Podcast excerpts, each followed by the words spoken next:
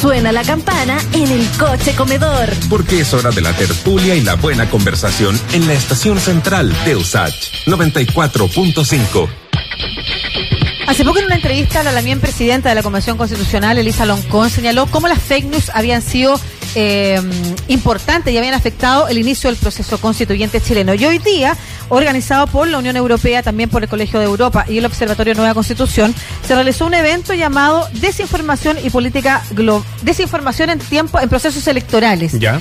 ¿Cómo afectan? ¿Cómo efectivamente pueden incluso amenazar la democracia? Es lo que vamos a conversar con la profesora del Colegio de Europa, investigadora principal especializada en Unión Europea, eh, Desinformación y Política Global del CIDOF, Barcelona Center for International Affairs, la profesora Carmen Colomina, quien dio esta mañana una clase magistral en este evento llamado Desinformación en Procesos Electorales en el marco del proceso constituyente chileno. ¿Cómo está, Carmen? Un gusto tenerla aquí en Estación Central de Radio Sach. Encantada, muchas gracias por vuestra invitación. Y a propósito del intento también que hizo la propia Convención Constitucional en su reglamento, establecer una pequeña definición de desinformación, es que voy a partir preguntándole por eso, Carmé, ¿qué es la desinformación en este contexto en el que estamos tratando de desarrollar herramientas que la combatan? Pues la desinformación es eh, la propagación de información falsa, de contenido falso, con la intención de engañar o de confundir especialmente. Muchas veces se trata de propaganda emitida por una organización o por un Estado, incluso por un poder rival, pero la clave de esta desinformación es la intencionalidad, la voluntad manifiesta de querer interferir.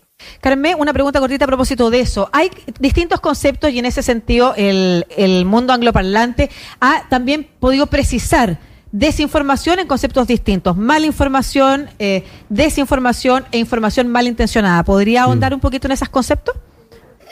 Sí, efectivamente. Yo creo que uno de los retos que tenemos en este momento es que estamos en una especie de desorden informativo donde hay varias maneras de crear confusión, de añadir confusión al discurso público, no siempre con la intencionalidad manifiesta de querer hacerlo, pero sí que pueden afectar a la calidad del debate público, de la discusión pública. La um, misinformation, como le llaman precisamente en el mundo anglosajón, sería la información errónea, sería la difusión de información falsa o inexacta, pero que no tiene voluntad de, de, querer interferir, pero que puede ocurrir. La desinformación propiamente dicha, que ya la habíamos explicado, pero que puede tener distintas, uh, distintos objetivos. Puede tener un objetivo, por ejemplo, económico, de promocionar el clickbait, el darle a, a determinados uh, links para generar pues tráfico y también publicidad. Puede tener un objetivo claramente político o incluso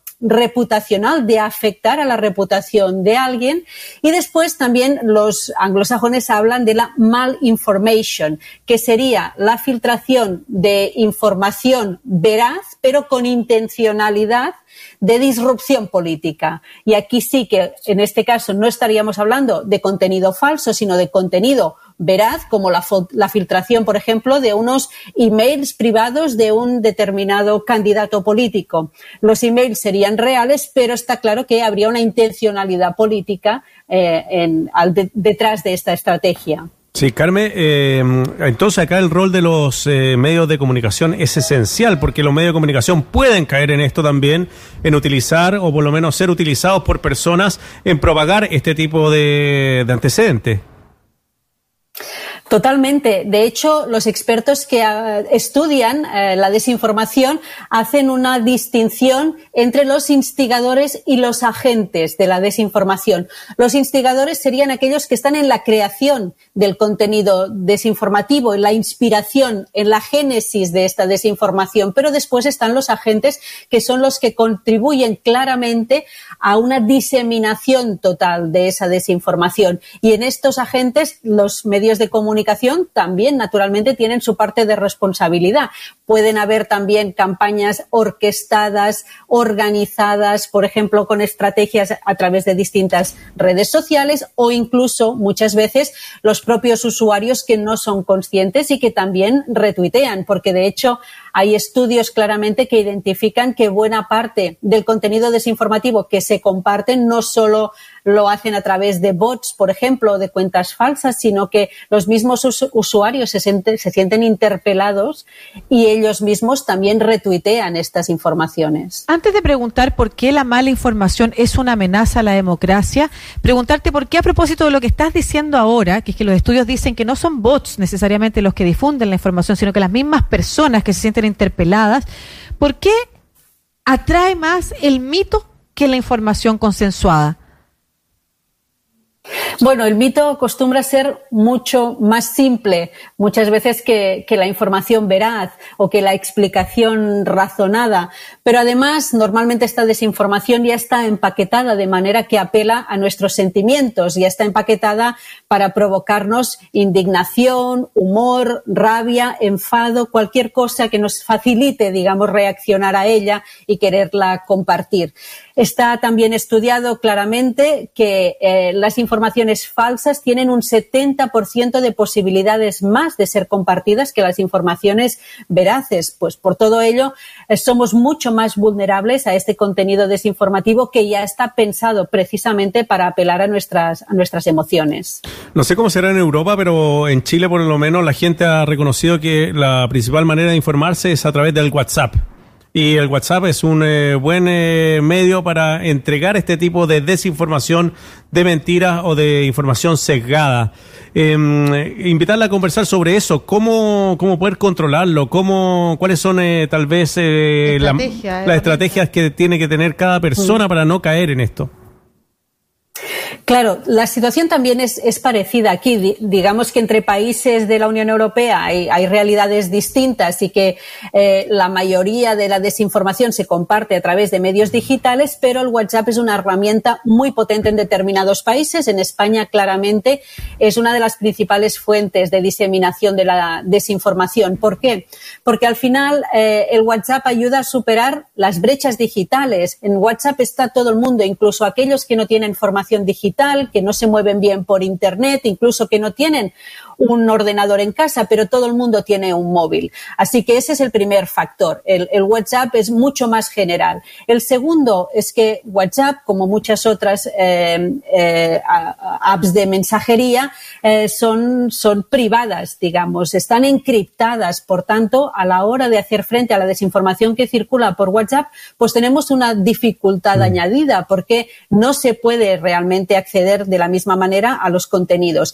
¿Cómo podemos hacerle frente? Bueno, hay una parte eh, individual, sobre todo es individual. La, primera es cómo consumimos nosotros información como usuarios, de qué manera nos posicionamos, pensamos quién está detrás de esa información, a quién sirve, intentamos, por ejemplo, asegurarnos cuando nos llega una noticia de si el medio, en, teoría, que ha publicado esa noticia existe o no, si el periodista existe o no, si esa información cita fuentes o no, si es un meme que busca sencillamente hacernos reír, pero que muchas veces es hiriente y que tiene una intencionalidad detrás, ¿a quién puede servir esa intencionalidad? ¿A quién está erosionando ese meme? También nos lo podemos eh, plantear. Y después, si además somos unos usuarios muy comprometidos, pues hay un paso final y es que si desconfiamos de una desinformación, la podemos reenviar a cualquier organización de verificadores para que ellos sean conscientes de que ese supuesto contenido falso está circulando, lo puedan verificar y entonces difundir la, la, no la contranarrativa, pero al menos sí la advertencia de que ese contenido es falso. Es súper interesante lo que comenta Carmen, porque también eh, los estudios arrojan cómo las personas comparten información sin haberla leído. Entonces, parte de la responsabilidad propia también para no eh, contribuir a la desinformación eh, nace en, este, en esta especie de conducta individual que podemos tener, ¿no es cierto? Y antes de conversar sobre las legislaciones, las experiencias comparadas, por ejemplo, las recomendaciones que pudieran también ayudarnos en nuestro proceso constituyente, eh, que ya tienen que ver con las instituciones, ya no con las personas, sino que las instituciones mismas y los medios de comunicación, como actores responsables y activos en el combate de la desinformación, ¿Por qué tenemos que hacerlo? Esa es la gran pregunta que, eh, que, concentró también la reunión en torno a este seminario del que usted fue la speaker principal esta mañana. ¿Por qué la desinformación es una amenaza a la democracia? Bueno, em, porque todos tenemos derecho, además está eh, reconocido por, por, la Declaración Universal de Derechos Humanos, a la participación de, de, la gestión pública, a poder participar en procesos electorales sin injerencias externas. Todos tenemos derecho a un debate público de calidad. Y en estos momentos este debate público de calidad no siempre está garantizado. Nos hemos encontrado en que la conversación pública allí donde nosotros nos informamos, discutimos, eh, intercambiamos opiniones sociales, políticas, está directamente relacionado con las redes sociales. Las redes sociales que nosotros entendemos como un espacio público son en realidad un espacio privado. Son plataformas tecnológicas que pertenecen a empresas privadas que se han gestionado hasta ahora, pues como uh, empresas como un modelo de negocio de beneficio privado. Ese es el primer problema. El segundo problema es que cómo estos espacios públicos o estos espacios donde genera el discurso público está organizado a través de un modelo algorítmico, es decir, que hay unas fórmulas matemáticas que son las que deciden qué información vamos a recibir cuando nos queramos informar, cuando hagamos una búsqueda en Google, cuál es el primer resultado que nos va a salir.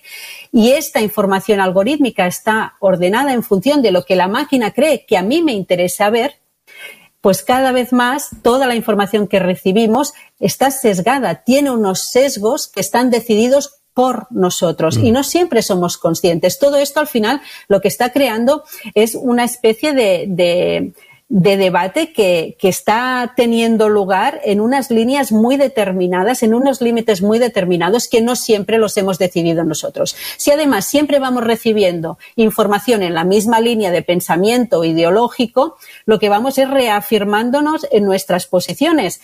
Esto puede ir alimentando una polarización, esto puede ir alimentando una cierta radicalización en los posicionamientos, porque eh, cada vez estamos menos acostumbrados a, a, oír qué piensan aquellos que no piensan como nosotros, mm. porque nos retroalimentamos. Bueno, todo eso al final lo que acaba es polarizando, polarizando la conversación pública, el discurso público y nos acaba quizás también polarizando políticamente.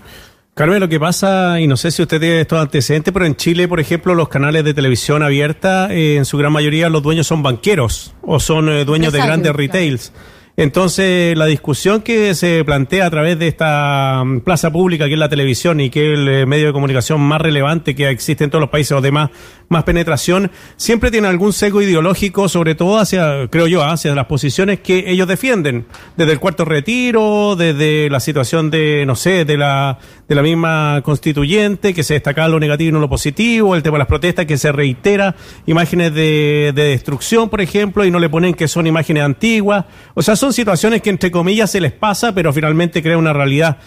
Eh, y usted hablaba recién de las redes sociales, pero parece que en Chile estas redes sociales están como replicadas en los medios de comunicación abiertos. ¿Cree usted que hay un problema ahí en que los propietarios de medios de comunicación sean banqueros, tengan otros intereses eh, que sean igual de relevantes que un medio de comunicación? Bueno, yo creo que esta situación no es nueva y de hecho no es solo uh, propia de chilena, Chile claro. y, que, y que pasa en muchos países, ¿no? Todos los medios de comunicación tienen propietarios detrás y todos tienen una línea ideológica. Y de hecho, en, en países, yo, yo, puedo hablar de la experiencia española. Tradicionalmente yo siempre decía que, que la gente en España eh, le, leía los periódicos no tanto para informarse, sino para reafirmarse. O sea que yo creo que hay una realidad que es previa incluso a las redes sociales, ¿no? Y a, y a la mm. irrupción de Internet. Eh, eso ya estaba allí. Lo que ha cambiado en estos momentos, yo creo, es primero, la dimensión del fenómeno y la aceleración del fenómeno que llega con las redes sociales. Primero, hay una dimensión mucho mayor, eh, porque la capacidad de penetración de determinadas narrativas no es comparable a cuando uno tenía que ir, pagar su dinero al kiosco y comprarse el periódico o poner la televisión, pero a la vez también la velocidad a la que estamos expuestos a muchas otras fuentes de información. ¿Cuál es el, reto aquí? Pues un poco nuestra dieta informativa, ahora más que nunca estamos obligados a hacer un ejercicio de buscar fuentes de información distintas, de hacer este ejercicio de buscar visiones distintas, ¿no? Y, y nos hemos, hemos confundido que mucho acceso a información eh, significa información de calidad y eso no es. Lo que hay es un empacho claramente ¿no? Eh, lo que hemos hecho es pensar que como ya recibimos muchísima información a través de las redes sociales o incluso a través de nuestro móvil, ya estamos informados. Y no, eso no significa estar informados si no hay una voluntad de querer ir más allá. Mm. Y ahí, por ejemplo, desde los medios de comunicación, los fact-checkers son, eh, por ejemplo, un aporte fundamental. Para cerrar, Carmen, y desde la experiencia que ha tenido la, misma Unión Europea, por ejemplo, recomendaciones respecto de los distintos planos, ya, ya vimos el, el personal, ¿no es cierto? Luego está el consenso social, que se puede transformar en consenso político, y finalmente la legislación. ¿Cómo avanzar o qué herramientas se recomiendan incluso en el marco de nuestro proceso constituyente para combatir la desinformación sin, y esto es bien importante, pasar a mermar derechos como la libertad de expresión o la libertad de información? Claro, desde el punto de vista, por ejemplo, europeo ha habido una evolución también muy clara en este caso. La primera es una conciencia clara de que no hay una única solución al problema, sino que tiene que haber una aproximación, pues, multifactorial, digamos. Uno tiene que invertir, eh, digamos, en fuentes de información fiables, tiene que invertir en más alfabetización mediática entre la población, tiene que apoyar a los verificadores, a los fact-checkers, hay que apoyar al periodismo de investigación para que pueda hacer su trabajo, hay que legislar, naturalmente. Y aquí es donde entramos en una situación más delicada. Hay que legislar, por ejemplo, contra el discurso de odio, pero también hay que legislar em, con, mucho, con mucha cautela para evitar que cualquier legislación que en teoría se venda como un intento de limitar eh, el poder de la desinformación acabe convertida en una legislación que atente contra la libertad de expresión. Y ese es un reto también muy importante. Al final lo que faltan también son medios de, de, calidad que ayudarán a tener referentes informativos y después falta también una conciencia social de hacer nuestro trabajo individual y de exigir también estos derechos garantizados a los legisladores. Muchas gracias, Carmen Colomina, profesora del Colegio de Europa, investigadora principal especializada en Unión Europea, Desinformación y Política Global del CIDOB, que es el Barcelona Center for International Affairs, que dio esta mañana una clase magistral sobre desinformación en procesos electorales en el marco del proceso constituyente chileno, organizado por la Unión Europea, por el Observatorio de Nueva Constitución y con el apoyo del Colegio de Europa. Muchas gracias, Carmen. Un abrazo. Hasta luego. Muchas gracias, ha sido un gusto. Igual otra.